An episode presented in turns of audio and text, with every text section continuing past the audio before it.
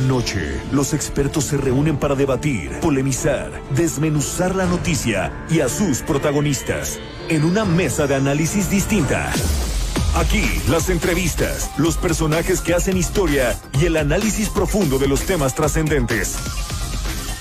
Pedro Mazón conduce un programa de frente en Baja California Sur por El Heraldo Radio 95.1. Iniciamos.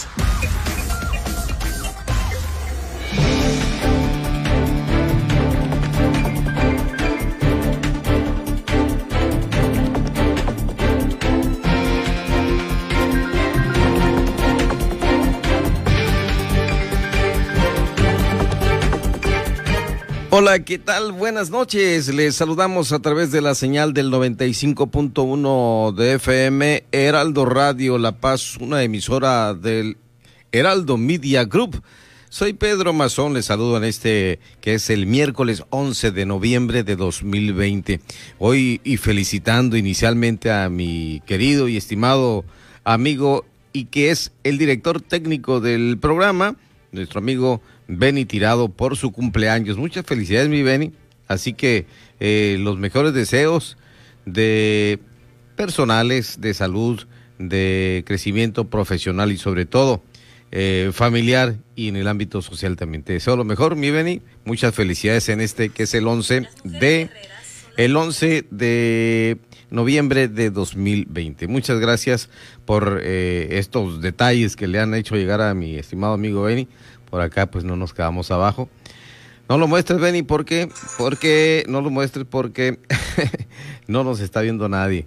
Estamos en radio y efectivamente aquí podemos andar, como lo dijimos al inicio, en pantalones cortos, en shorts, sin problema, con gorra, no me ven y nadie nos ve. Es la ventaja de estar en radio. Solamente la voz, lo que se expresa, aquí estamos transmitiendo. Ya son las ocho con dos minutos, ocho con dos. Esto es De Frente en Baja California Sur.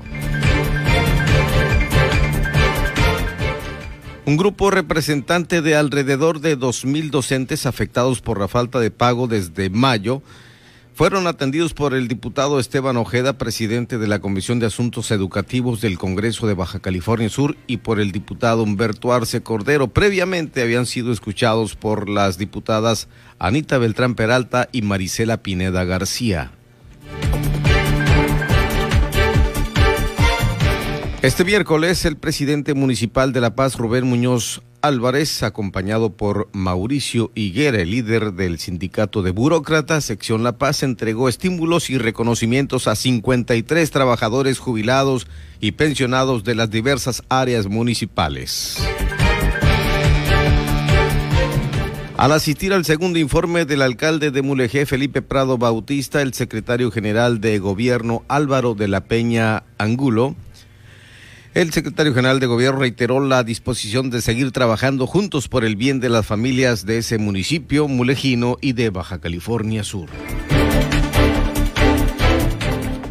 Más de 3.500 pruebas para la detección del nuevo coronavirus ha realizado el programa de monitoreo epidemiológico por COVID-19 que el gobierno del estado estableció para reforzar el muestreo de trabajadores en empresas. Autoridades de la Secretaría de Educación Pública del Estado sudcaliforniano sostuvieron una reunión con representantes de los Institutos Nacional Electoral y Estatal Electoral de Baja California Sur, en la que se abordó el tema de la próxima firma del convenio para la instalación en escuelas públicas de las casillas para la jornada electoral de junio de 2021.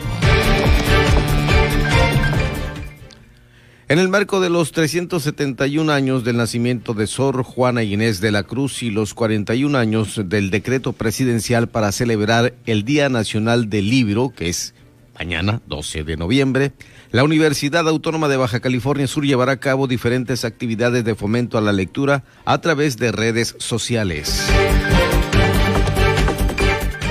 También, también le diremos que el Instituto Sudcaliforniano de Cultura llevará a cabo la proyección de video para conmemorar el Día Nacional del Libro este jueves 12 de noviembre a las 11 de la mañana en la página de Facebook Radio Cultura ISC.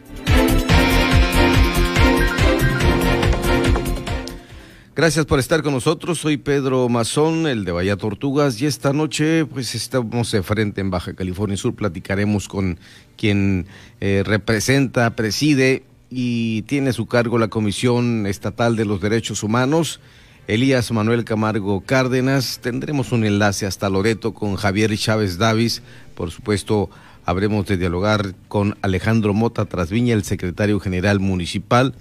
Y el tema de la precampaña y precampañas, los dineros, cómo están presupuestados a través del Instituto Estatal Electoral con la directora ejecutiva de prerrogativas y partidos políticos del Instituto Estatal Electoral, la licenciada Lididicet Guillermina Patrón Duarte, en De Frente, en Baja California Sur.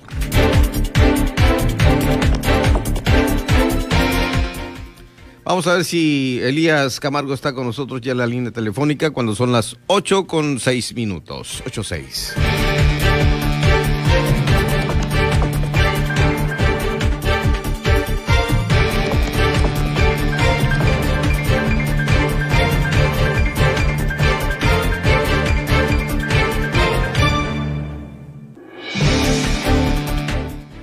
8 con 7, ya me viene rapidito, ven, ¿y qué pasó con este eh, reloj? Rapidito corre y ven y sigue trabajando y celebrando su cumpleaños. No nos dice cuántos, pero ya está aquí con nosotros desde las 5 de la tarde, en su, trabajo temprano también disponiéndose pues a, a trabajar, a dar lo mejor de sí trabajando en su cumpleaños. Gracias, Benny Tirado. Nosotros tenemos un enlace directamente ya con quien es presidente de la Comisión Estatal de los Derechos Humanos en Baja California Sur.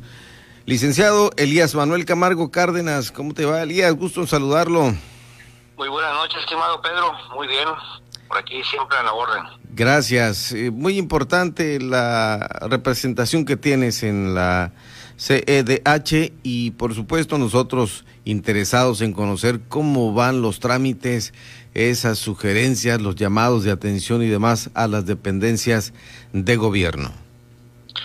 Pues sí, fíjate que llevo ya un año y medio al frente del organismo eh, de la Comisión Estatal de los Derechos Humanos y llevamos eh, el, día de hoy precisamente notificamos la recomendación 02 del, año 2020, una recomendación que se dirige a la Secretaría de Educación Pública del Estado de California Sur, donde acreditamos la violación al derecho humano de petición.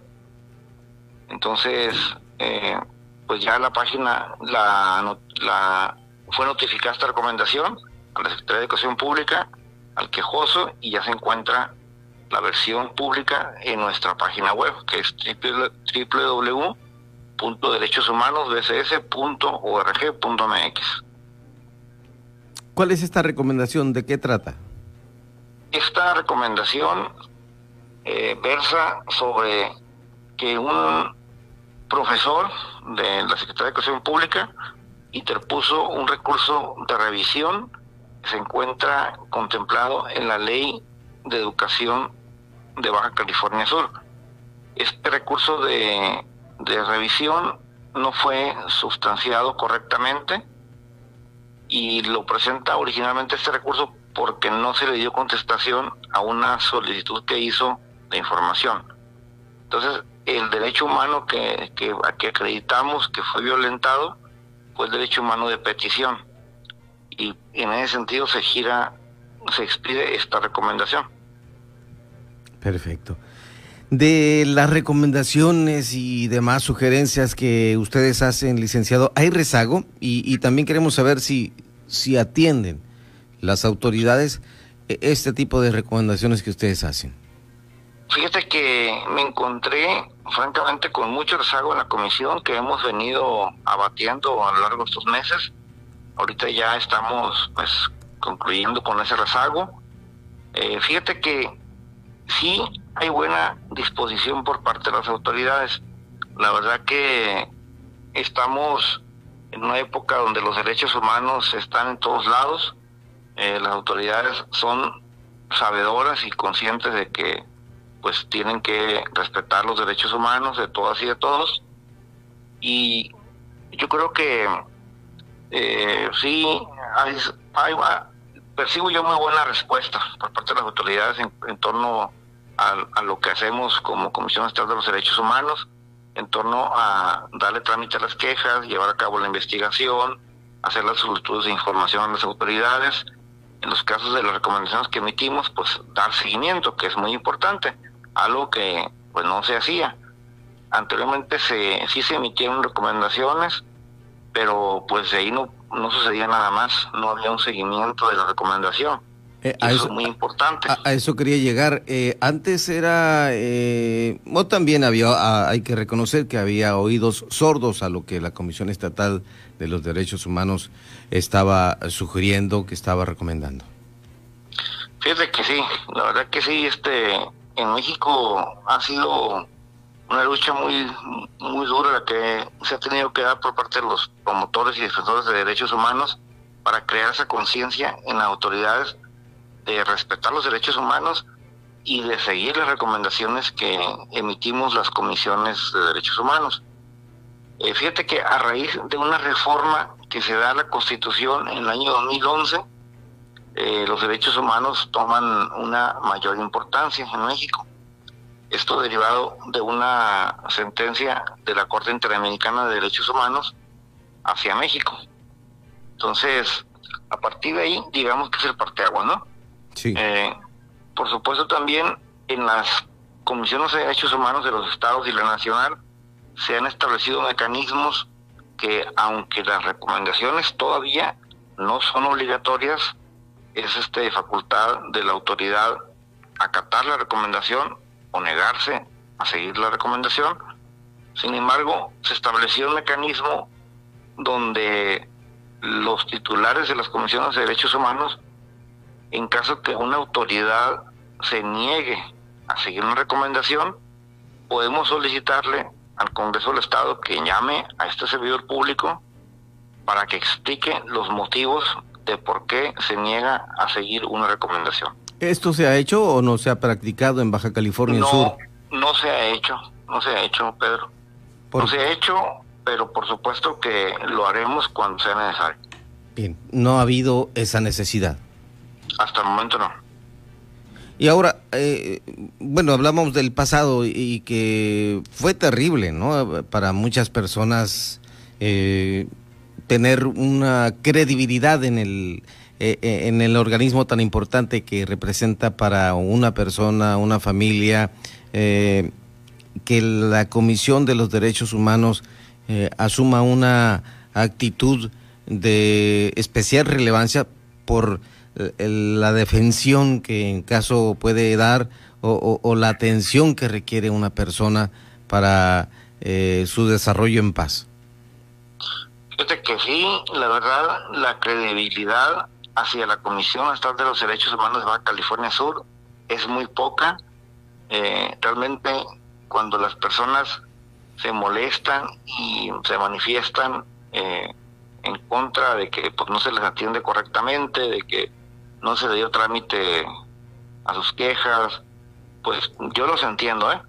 Los entiendo perfectamente y más que justificar su molestia, porque la Comisión de Derechos Humanos está para eso, para atender a la sociedad, para tomar las quejas, investigar y en caso que se acrediten violaciones de derechos humanos, pues emitir recomendaciones y darle seguimiento, ¿no?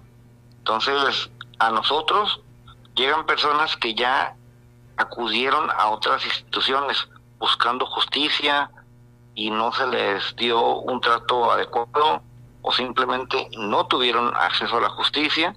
Entonces, imagínate que en la CDH no se les atiende debidamente.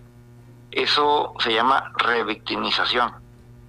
Porque si ya fueron víctimas de una posible violación de derechos humanos, y acuden al organismo protector de derechos humanos y no se les atiende debidamente, pues se les está revictimizando. Entonces yo siempre hago el llamado que, que nos den el voto de confianza, que acudan en nosotros, que presenten formalmente sus quejas para poder nosotros activar los mecanismos y pues llevar a cabo una investigación profesional y pues buscar la, justicia y que se respeten los derechos humanos de todos. ¿Y, hay alguna relación de casos? Eh, estamos hablando, vamos a decirle al auditorio que está en sintonía con nosotros, ah, cuando son las 8 con 15 minutos, estamos hablando con Elías Camargo, el presidente de la Comisión Estatal de los Derechos Humanos aquí en Baja California Sur. Y, sobre todo el, hecho de que si hay, preguntaba Elías, una relación donde ustedes tengan eh, resultados positivos y también resultados adversos, que es lo poco que me dices que hay ya casi desde que estás tú ahí, han, han entrado a la revisión de casos, a la recuperación de los mismos y por supuesto que mm, hay un ejercicio que me imagino están practicando ustedes para lograr esa credibilidad, porque eh, yo he visto casos en, cuando menos en el Seguro Social, en otras instituciones, que cuando interviene la comisión, Nacional de los Derechos Humanos, eh, se revierte eh, a favor del afectado el resultado y, por eso yo considero que, debemos creer en instituciones como estas. Fíjate que eso que dices es muy cierto, ¿eh?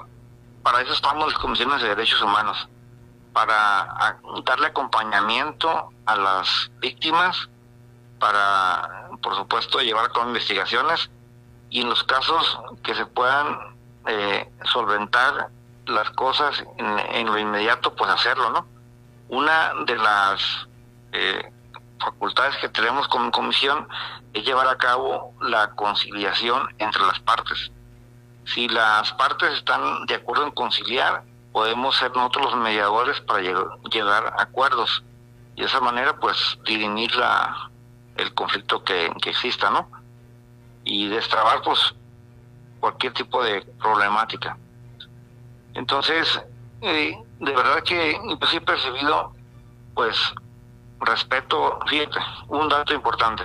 Anteriormente había autoridades que ni siquiera respondían a los informes que solicitaba la CDH. Enterado, totalmente enterado y, y, por supuesto que eh, eran reclamos recurrentes de los propios ciudadanos. Así es. Ahora es muy contados los casos donde las autoridades son omisas. Pero la verdad que sí hemos visto esa pues esa disposición de, de, colaborar, de cumplir con sus obligaciones también, porque pues la Constitución Política de México en su artículo primero establece que es facultad de todas las autoridades, de todos los niveles de gobierno y de sus tres poderes, promover, respetar proteger y garantizar derechos humanos. Entonces, no nada más es facultad de las comisiones de derechos humanos y, poder, y de los poderes judiciales locales y federal eh, llevar a cabo el control de jurisdiccional y no jurisdiccional para la defensa de los derechos humanos. estimado Elías, ojalá que pronto nos abran aquí la oportunidad de que estés con nosotros en cabina y por supuesto, si no es así, cuando menos sigamos charlando, hablando, desmenuzando, analizando este tipo de temas que eh, mucho interesan a la sociedad de los derechos humanos. Es un diálogo directo contigo, gracias. Eh, te agradecemos como presidente de la Comisión Estatal de los Derechos Humanos a Elías Manuel, a Elías Manuel Camargo Cárdenas por habernos atendido y por supuesto hablar de qué autores atienden o no atienden por recomendación de esta comisión. Ya lo dijo y es muy importante que próximo sigamos hablando, estimado Elías. Con todo gusto, Pedro. Estaré atento a las próximas invitaciones. Un abrazo, que estés bien y muy buena noche. Igualmente, buenas noches. Gracias, buenas noches. Son las 8 con 19 minutos en la radio que suena y suena, Heraldo Radio La Paz, y acabamos de escuchar a Elías Manuel Camargo Cárdenas, el presidente de la Comisión Estatal de los Derechos Humanos aquí en nuestra Baja California Sur.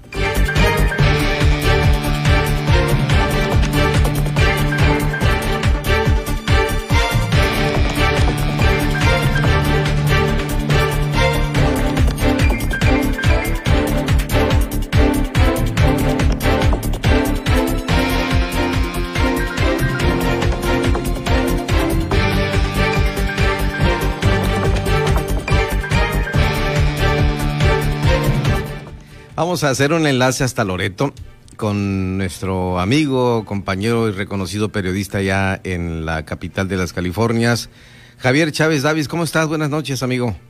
¿Qué tal, amigo Pedro? Buenas noches. Pues aquí saludándote, saludándolos a ti, al amigo Benny.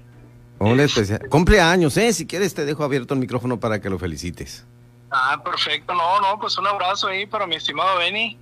Este, ¿Cómo anda por ahí? De manteles largos acá ya disfrutando la noche, trabajando aquí en cabina de Heraldo Radio La Paz en el 95.1, mi estimado Javier. Perfecto, perfecto. Oye, pues amigo Pedro, primeramente felicitarte, felicitarlos, la verdad es que de frente en Baja California Sur, eh, con Heraldo Radio se ha convertido en un espacio muy plural ¿eh? y con muchos temas de interés para las comunidades de Baja California Sur. Y pues qué bueno, amigo, qué bueno que están avanzando en este proyecto. Muy agradecido, Javier. Javier, ya la actividad turística en Loreto, ese, digo yo, formidable pueblo mágico de Loreto, eh, está tomando nuevos cauces y nos puedes tú comentar al respecto. Javier Chávez Davis desde Loreto. Sí, claro que sí, amigo Pedro Mazón. Fíjate que aquí en nuestro municipio, en nuestro pueblo mágico, sin duda alguna, el tema principal ahorita es la reactivación turística yo creo que todos estamos involucrados en, sacar adelante este tema, obviamente buscando un equilibrio, un sano, un sano equilibrio con este asunto de la pandemia, ¿no? De COVID-19. Fíjate que eh, uno de los aspectos fundamentales, pues, es en los que estamos trabajando todos es eh, el próximo eh, arribo de dos nuevos vuelos a nuestro destino turístico, que uno proviene de Dallas y el otro de Phoenix. Entonces, pues son una oportunidad muy valiosa para, para avanzar ¿no? en este desarrollo turístico tan importante para nosotros, Pedro. Y bueno, se viene encima el próximo año, ya tendremos la API, lo ha anunciado y, y sobre todo hay un reconocimiento que están haciendo.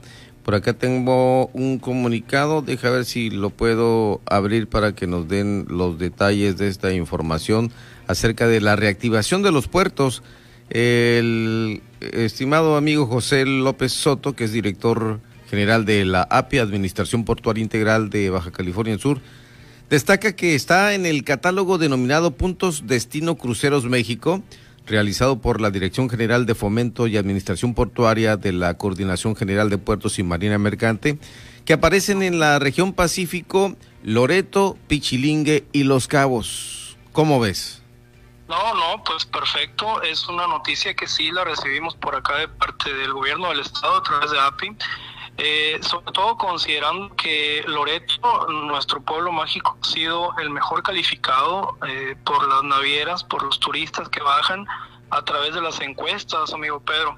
Y eso pues es resultado de un trabajo colaborativo de, de los integrantes del sector turístico, del gobierno municipal, del gobierno del estado y pues de la ciudadanía, ¿no? Que se, se involucre de una u otra forma para darle la mejor bienvenida a los cruceristas, ¿no? Fíjate que eh, como todos sabemos o, de alguna u otra forma hemos leído, escuchado, eh, la estadística marca que cada uno de los turistas que baja de un crucero de estos eh, genera una derrama aproximada de 60 dólares por persona. Entonces, pues imagínate cuando llega un crucero y bajan 700, 800, 1200 personas, pues es muy significativo, ¿no? Para, para la economía local. Es algo muy favorable, ¿no? Sí, y, vemos visto muy activo a la presidenta municipal, a Areli Arce, al propio Álvaro Murillo, que es el, titular gerente ahí de API en, en Loreto, con, con gran actividad precisamente para la atención de esto que se está reactivando, mi estimado Javier. Sí, fíjate que eh, aquí en, nuestro municipio hay muy buena coordinación entre los tres niveles de gobierno y la alcaldesa está muy enfocada en el tema de los servicios públicos y las diferentes instancias del gobierno del estado pues hacen hacen su labor no para respaldarnos eh, mira independientemente del tema de, de partidos políticos de colores pues bueno aquí yo creo que todos tenemos muy en claro que nuestra meta principal es, sacar adelante Loreto. Llevamos casi cuatro décadas, amigo Pedro, batallándole con esfuerzos. y en los últimos cuatro o cinco años es cuando hemos visto eh, mejores resultados. ¿no? Eso hay que decirlo, hay que, hay que reconocerlo, la verdad, amigo. Sí, y, vemos acción de, de, quien, creo que Gina se llama, la, la, persona que está al frente de Pelos Mágicos, eh, con, con, sus restaurantes, vemos a, a, a, Zona Concho, es lo de las almejas, eh, mi estimado. Almejas Concho, Almejas Concho, así es, restaurante. Muy bien, que, que, están con todo también para esta reactivación eh, y, y, que es un señuelo para decirle al auditorio, las almejas eh, chocolatas son un señuelo para eh, invitar a, cualquier visitante extranjero o nacional. No, pues es, es un platillo que nos caracteriza y nos enorgullece mucho. ¿no? Yo creo que yo creo que venir a Loreto y no probar las almejas chocolatas, ya sean tatemadas, en escabeche, gratinadas, no, hombre, es, es un pecado, ¿no? Venir y no y no saborearlas. Ya me antojé los restauranteros le, echan muchas ganas. Eh, Loreto se, se ha metido mucho en el tema de la gastronomía. Y pues desafortunadamente ahorita este año con, con el asunto de la pandemia pues no hemos podido avanzar con, con los tres, cuatro eventos, festivales gastronómicos que se estaban realizando en los últimos años. Pero bueno, ellos han hecho eh, un papel, híjole, muy digno de reconocerse eh, para, para salir adelante, ¿no? Y sacar la casta por, por nuestro destino, amigo Pedro. Hay que ir a Loreto. es, un gancho, ¿eh? Es un gancho, definitivamente. Hay que ir a Loreto. Mi estimado Javier, muchas gracias. Estamos pendientes con eh, otro enlace que hagamos en la próxima semana aquí a través de Heraldo Radio La Paz. Por supuesto, amigo, y pues obviamente reiterar la invitación a ti, al buen amigo Benny Tirado, a quien le mandamos un abrazo por su cumpleaños, y pues a todo tu, tu público, tus radioescuchos, para que nos visiten, para que vengan a Loreto y que pues disfruten lo que nosotros este, disfrutamos todos los días, ¿no? Que es nuestra tranquilidad, nuestra riqueza natural y nuestro gran gran legado histórico, ¿no? Que nos que nos tenemos por acá, ¿vale? Muchas gracias. Buenas noches, Javier. Un abrazote, amigo. Buenas noches. Javier Chávez David. Son las 8 con 27 minutos aquí en la H que sí suena y también se escucha. Me mucha piedra. Pues no siento nada. Nada más se me olvidan las cosas. Porque no me gusta el. No me gusta. Vez me quiero morir. Me quiero morir. Creo en Dios, sí mucho. Y pido por todos los de la calle, por la gente, ¿no? Por mi familia, por mis hijos, que los cuiden mucho. El mundo de las drogas no es un lugar feliz. Busca la línea de la vida, 800-911-2000. En el 95.1 de FM, Heraldo Noticias La Paz. La información más relevante generada al momento. Germán Medrano te espera con lo más actual de La Paz, Baja California Sur, México y el mundo. De lunes a viernes a las 2 de la tarde. Heraldo Noticias La Paz.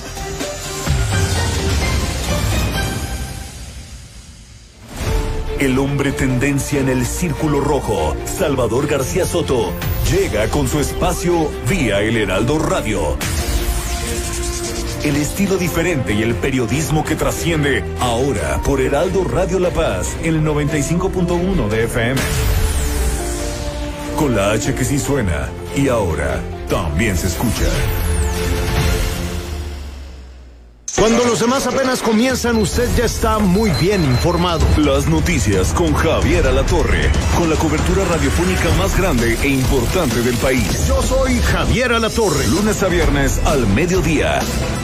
Una alianza de Heraldo Media Group, Grupo Audiorama Comunicaciones. Heraldo Radio La Paz. Con la H que sí suena y ahora también se escucha.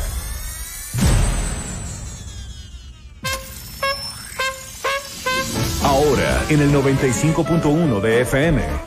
La Tetera con Daniel Bisoño el conductor que se habla de tú con los famosos. Escúchalo, Heraldo Radio La Paz. Con la H que sí suena. Y ahora también se escucha.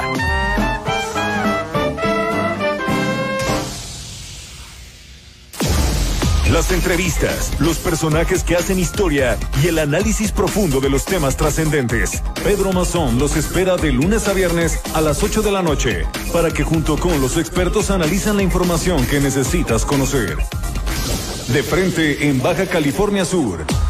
por El Heraldo Radio 95.1 FM.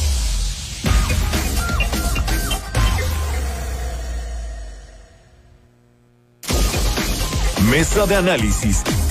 De frente en Baja California Sur, con Pedro Mazón. Por El Heraldo Radio La Paz 95.1 FM. Continuamos.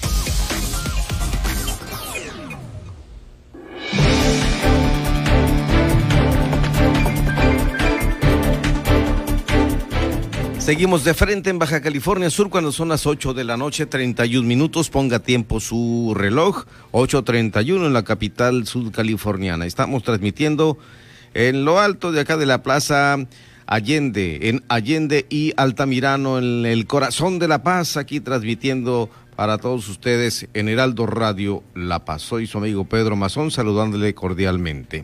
Mire, vamos a dialogar eh, un poco con el secretario general municipal del decimosexto Ayuntamiento de La Paz.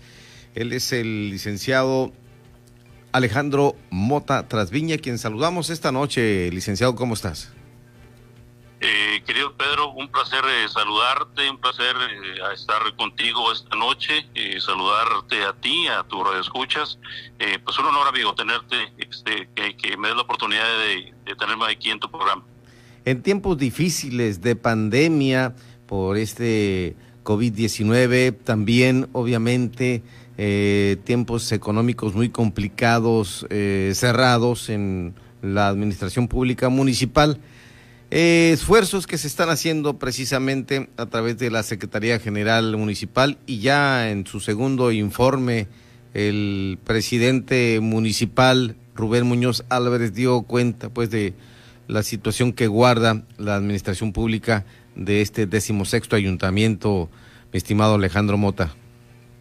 Así es, Pedro, un año eh, difícil, un año en el que se han eh, tenido que tomar determinaciones importantes para que siga el buen funcionamiento de este decimosexto Ayuntamiento de La Paz, que encabeza nuestro alcalde Rubén Muñoz, y que bueno, eh, acaba de tomar un, eh, de tocar un punto importante que es el tema de la pandemia COVID-19 y donde pues bueno no hemos quedado exentos nosotros como gobierno municipal para tomar todas aquellas medidas sanitarias que tendrán que ser y que fueron preventivas este y bueno eh, hemos eh, puesto a prueba eh, este año y con esta pandemia, Pedro, eh, las capacidades y, y, revalorando muchas cuestiones, creo que como sí como funcionarios, sí como servidores públicos, pero sobre todo como seres humanos. creo que como sociedad tenemos que ver la importancia no de todos estos aspectos que nos llevan a tomar decisiones en todos los sentidos es por, por eso que eh, nosotros nos hemos dado la tarea en conjunto con el COMUSA, que es el Consejo Municipal de Salud, eh, a tomar las determinaciones que tengan un impacto eh, positivo hacia la ciudadanía y por ningún motivo dejar de, trabajar, sobre todo lo que marca el artículo 115, Pedro, que tiene que dar con los servicios que otorga este, esta administración, estos, este ayuntamiento, y que bueno, eh, la verdad que ha sido muy importante y muy relevante para nosotros y la ciudadanía siento yo que así lo ha visto porque no hemos dejado de trabajar más allá de este proceso tan difícil que seguimos eh, teniendo como administración porque bueno la recaudación eh, se nos vino muy abajo, Pedro, se nos vino prácticamente un 80% menos de lo que regularmente ingresa a las arcas de este ayuntamiento. Sin embargo, bueno, hemos eh, puesto a prueba eh, las capacidades eh, de todos y cada uno de los que pertenecemos a esta administración y creo que el saldo al día de hoy, Pedro, ha sido positivo, aún con esta situación tan difícil que tenemos encima. Bien, de esto que hablas que es muy importante para las arcas municipales, su fortalecimiento o, o crecimiento, hay un descuento que ustedes están ofreciendo a la ciudadanía eh, en, el predial y en, no sé si en seguridad pública también.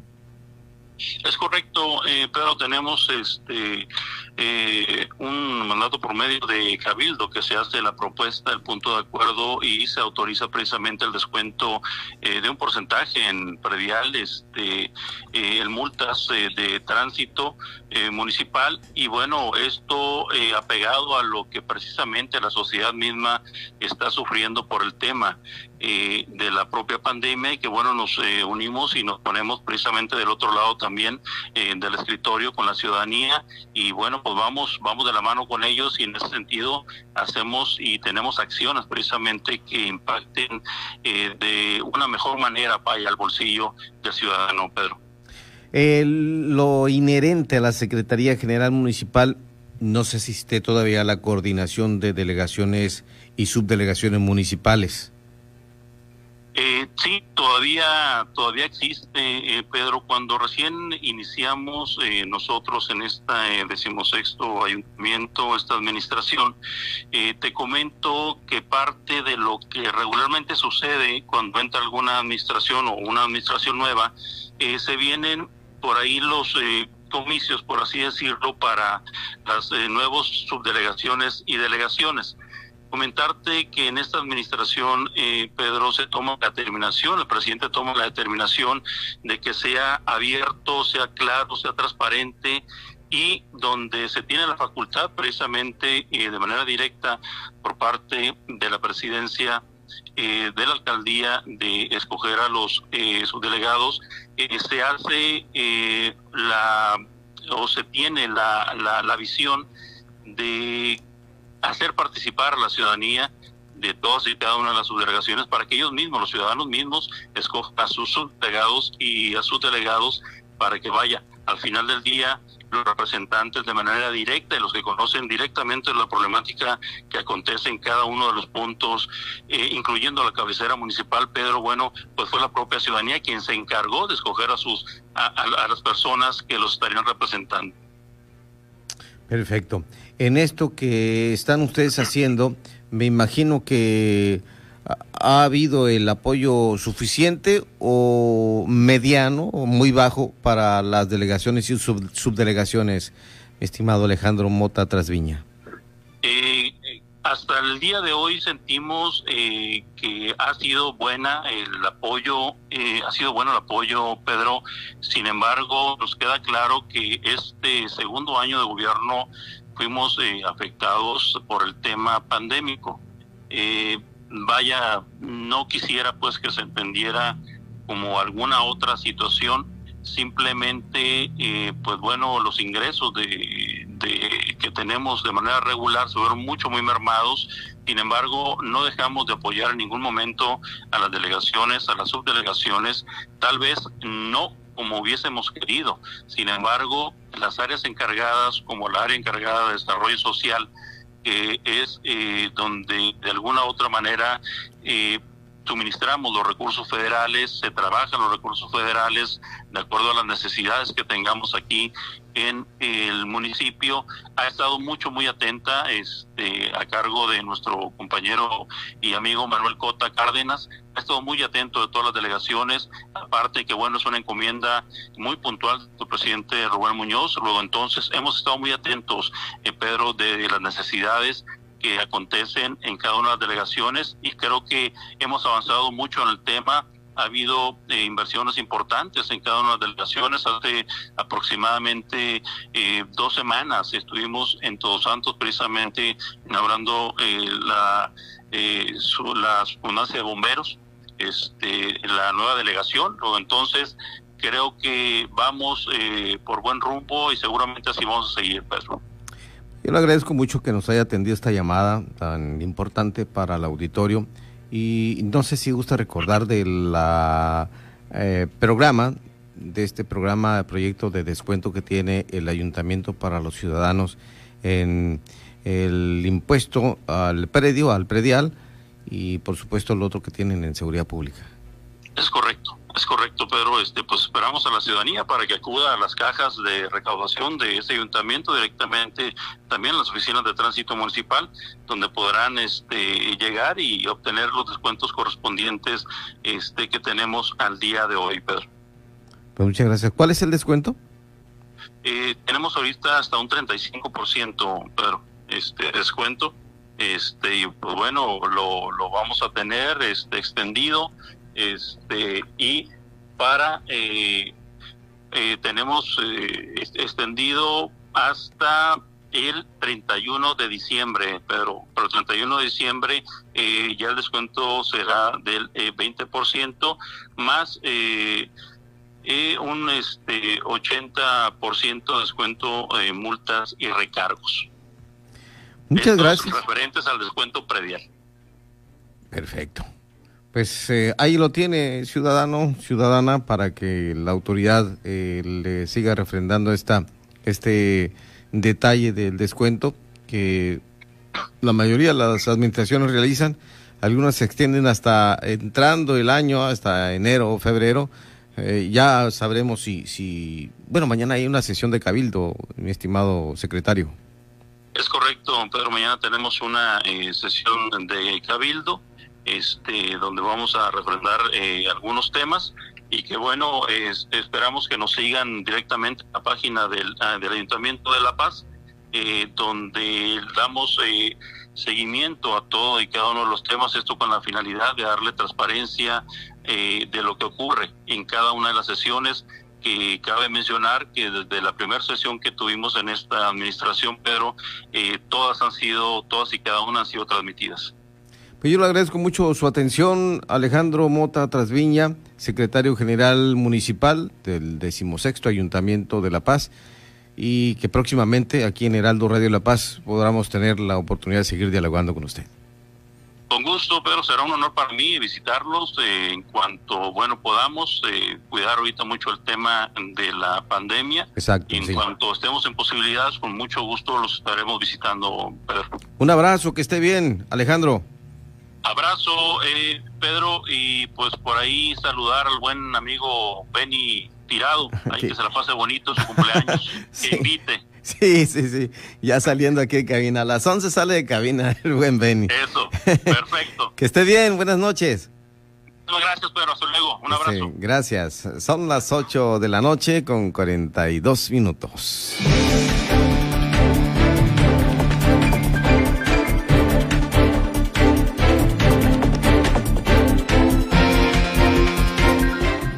Bien, pues todo el mundo aquí en la felicitación al buen amigo Benny Tirado. Eh, muy conocido mi Benny. También vamos a entrar rápidamente a un diálogo muy importante, esta entrevista que nos interesa mucho tener con la licenciada Lidicet Guillermina Patrón Duarte, directora ejecutiva de Prerrogativas y Partidos Políticos del Instituto Estatal Electoral Baja California Sur. ¿Cómo está, licenciada? Hola, muy buenas, buenas noches, muy bien. Muchas gracias, Pedro Mazón. Al contrario, gusto en saludarle y qué bueno que está aquí en Heraldo Radio La Paz en este encuentro para conocer del tope de gastos de precampaña y campaña, la distribución de pautas para la transmisión en radio y televisión. ¿En qué fecha inician las precampañas, intercampañas y las campañas en Baja California Sur? ¿Y cuál sería el periodo de duración, licenciada? Sí, claro que sí. Este, un saludo a todas las personas que nos escuchan a través de su programa de radio. Este, bueno, el periodo de precampaña se inicia ahora el 23 de diciembre de este año 2020. Eh, esto derivado a que el Instituto Nacional Electoral eh, aprobó un acuerdo mediante el cual se homologó eh, la conclusión de las precampañas en algunas entidades que vamos a tener elecciones.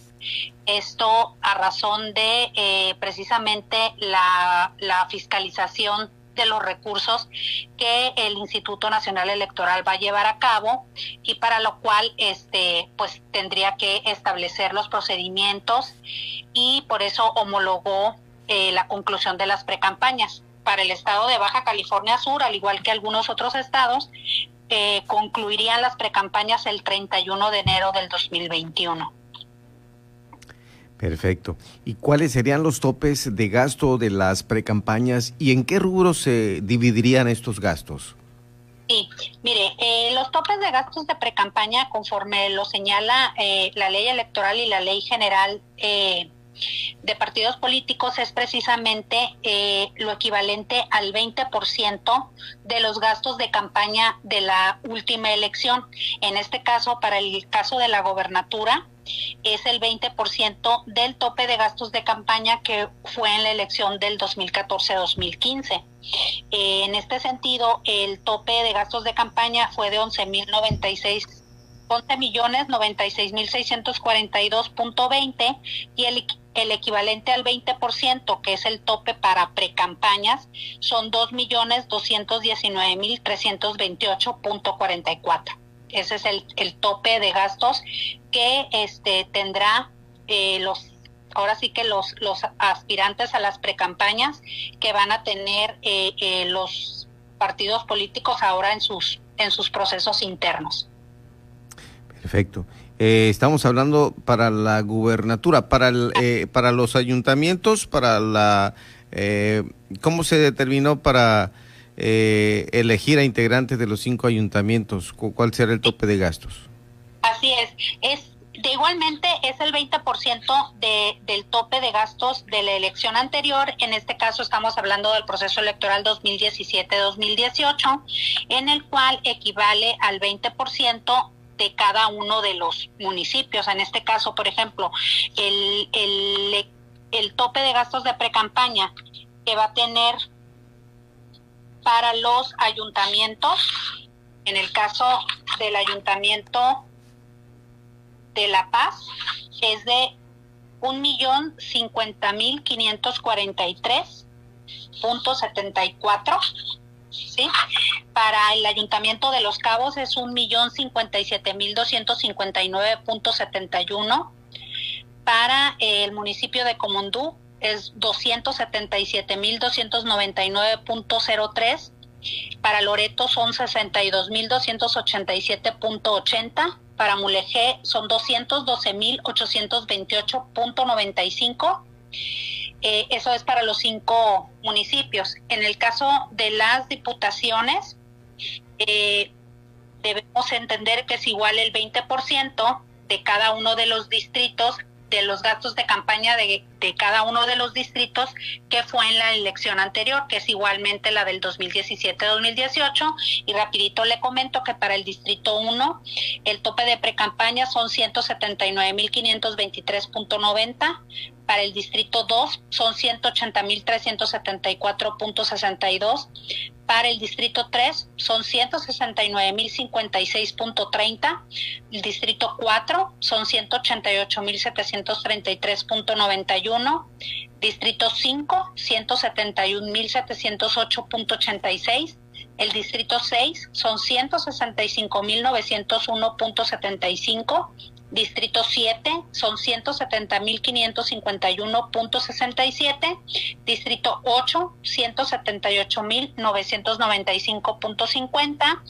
Distrito 9, 168.316.54.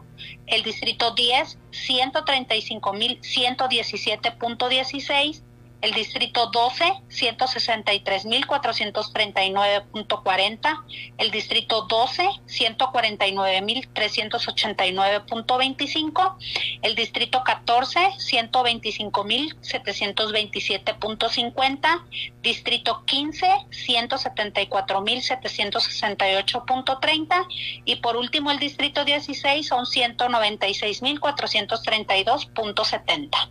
Es el más amplio.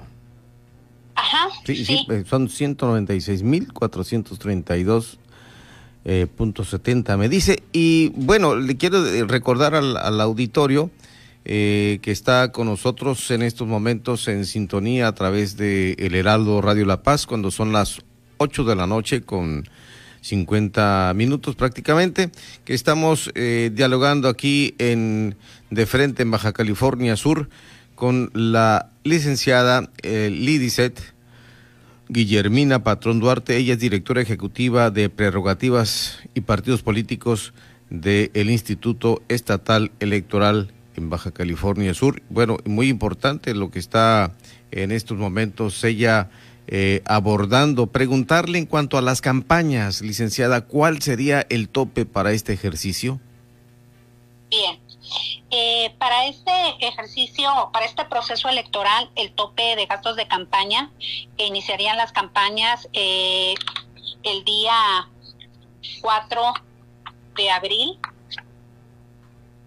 este, el día 4 de abril, abril y concluirían el 2 de junio y los topes de gastos de campaña, por ejemplo, para la gobernatura, sería el tope de 16 millones 647 mil 40 pesos. En el caso de los ayuntamientos, para el Ayuntamiento de La Paz, el tope de gastos de campaña son 6 millones 422 mil 152. Para Los Cabos son 6 millones 917 mil 732.80. Para Comondú es 1 millón 673 mil 672 para Queto 368.873.60 y para Mulegé es 1.264.609.60. En el caso de los distritos, el, para el distrito 1 el tope de gastos de campaña es de 1.225.089.60. Si quiere eso le dejamos pendiente, eh, pendiente y me dice de la gubernatura mejor. Sí, sí, el de la gobernatura, como comenté, son 16 millones 647 mil 40. Ese es el tope máximo que pueden gastar eh, aquellos candidatos o candidatas eh, a la gobernatura del estado. 16 millones 647 mil 40. Eh, bueno, esto es muy importante resaltar. También sabemos, licenciada, que en este ejercicio eh, ustedes dan una explicación de cómo se determina el tope de gastos de campaña. Así es, le puedo comentar que el tope de gastos de campaña se determina mediante una fórmula que está establecida en la propia ley electoral, en el cual señala que eh, los factores que intervienen es el número total de ciudadanos y ciudadanas inscritas en el padrón electoral de la entidad con corte al 31 de julio, ¿sí? Que en este caso son 547.600 y por el 35% del valor diario de la unidad de medida, que es 30.40. Y en este resultado nos da los 16 millones 647 mil 40 pesos. Perfecto. Y bueno, eh, sobre esto mismo sabemos que el día de ayer ya el Consejo General aprobó la distribución de pautas para la transmisión de radio y televisión de los mensajes de los partidos políticos para precampañas, intercampañas y campañas para este proceso local electoral 2020-2021. ¿Qué nos podría decir respecto a las determinaciones que se dieron? Sí, eh, bueno, efectivamente el Consejo General del Instituto el día de ayer aprobó este, este proyecto de acuerdo el cual fue aprobado por unanimidad de votos y la finalidad es garantizar que los partidos políticos acreditados y registrados ante el instituto pues puedan difundir el contenido de sus mensajes durante sus precampañas y campañas electorales en condiciones de igualdad durante el proceso local electoral 2020-2021. Asimismo, acceder a los tiempos y espacios en radio y televisión a los que tienen derecho, ¿no? Que esta es una de las prerrogativas precisamente que tienen eh, los partidos políticos. Muy bien. Eh, licenciada, eh, voy a decir su nombre, Lidicet, así se pronuncia, ¿verdad? Sí, así es. Lidicet Guillermina Patrón Duarte, usted como directora ejecutiva de prerrogativas y partidos políticos del Instituto Estatal Electoral, ¿nos puede decir cuántos partidos políticos son acreditados y registrados ante el Instituto Estatal Electoral?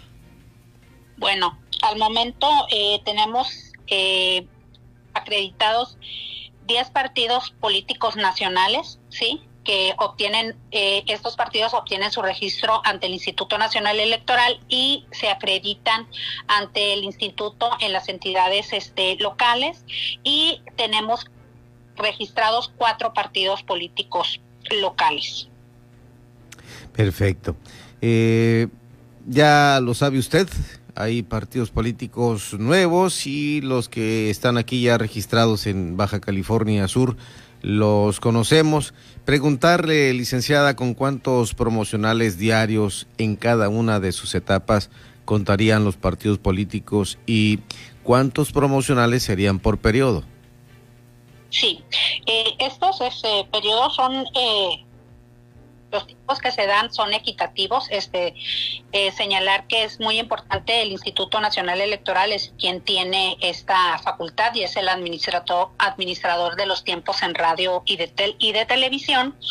Pero para las precampañas eh, contarían con 22 promocionales diarios por lo que en ese periodo de 40 días corresponderían a un total de 880 promocionales en el periodo.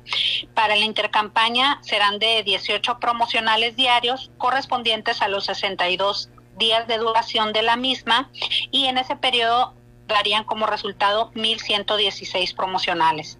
Para finalizar en el periodo de campaña son 30 promocionales diarios dando un total de 1.800 promocionales en el periodo de los 60 días de campaña. Eh, esta, eh, el, orden de aparición en el que se irán este, transmitiendo eh, tanto los promocionales, tanto en radio y televisión, eh, se hace a través de un sorteo que fue también hecho hace unos días en el, en el por parte de la Comisión de Partidos Políticos, un sorteo entre todos los partidos políticos y para eh, señalar cuál va a ser el orden de apelación de cada uno de, de ellos. Perfecto. Y para concluir, me gustaría preguntarle respecto a la homologación que se dio entre el INE y los organismos públicos locales para ejercer la facultad de, eh, bueno, hablemos de atracción, ajustándola a una fecha única a la conclusión del periodo de precampañas. Sí, Sí, pues este, como comentaba, eh, el, el Instituto Nacional Electoral, por acatamiento de una sentencia emitida por la Sala Superior del Tribunal Electoral del Poder Judicial de la Federación, eh, aprobó este acuerdo en el cual señala una fecha única para la conclusión de los periodos de precampaña. Estableció cuatro bloques el Instituto Nacional Electoral a través de este acuerdo y en el, estado de Baja California Sur eh, corresponde al bloque 2 y eh, la conclusión eh, sería para el 31 de enero como lo comenté, y este asimismo en este acuerdo también fue homologada otra otra flecha de conclusión como es el, el, de la etapa del el apoyo a la ciudadanía que entraría en el tema de candidaturas independientes. Pero fue mediante este acuerdo, por lo tanto, eh, las precampañas se adelantarían en este proceso electoral.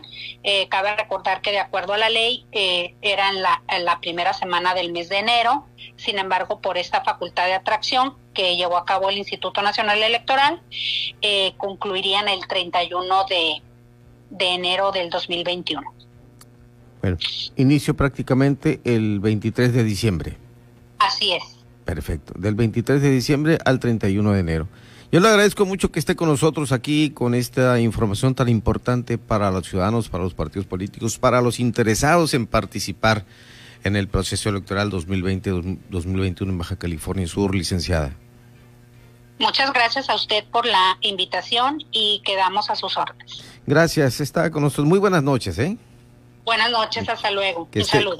Que esté bien. La directora ejecutiva de prerrogativas y partidos políticos del Instituto Estatal Electoral de Baja California Sur, la licenciada Lidicet Guillermina Patrón Duarte, en la H, que sí suena y también se escucha.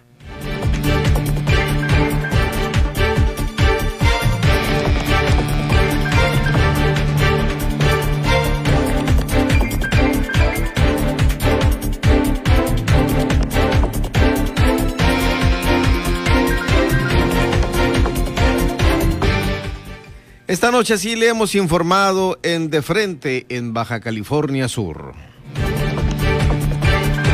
Un grupo de representantes de casi 2.000 docentes afectados por la falta de pago desde mayo fueron atendidos por el diputado Esteban Ojeda y por las diputadas Anita Beltrán Peralta y Marisela Pineda García en el Congreso del Estado de Baja California Sur.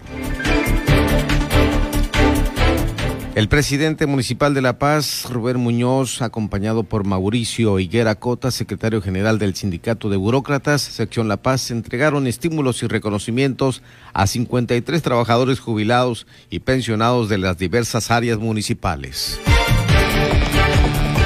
Al asistir al segundo informe del alcalde de Mulegé, Felipe Prado Bautista, el secretario general de gobierno Álvaro de la Peña Angulo reiteró la disposición de seguir trabajando juntos por el bien de las familias mulejinas y de Baja California Sur.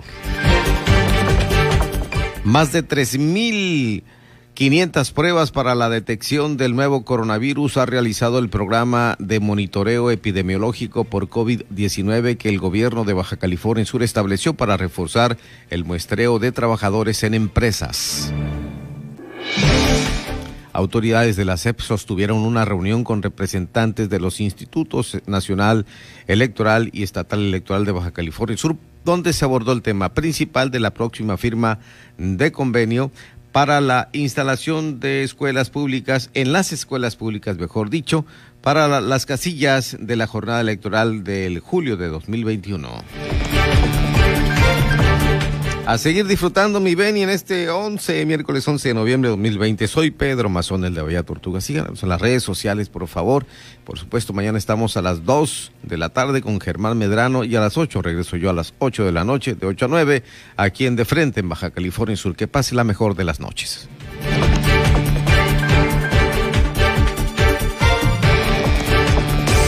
La polémica por hoy ha terminado. Pedro Mazón los espera de lunes a viernes a las 8 de la noche para que junto con los expertos analicen la noticia y a sus protagonistas. Esto fue De Frente en Baja California Sur. Otra exclusiva de El Heraldo Radio.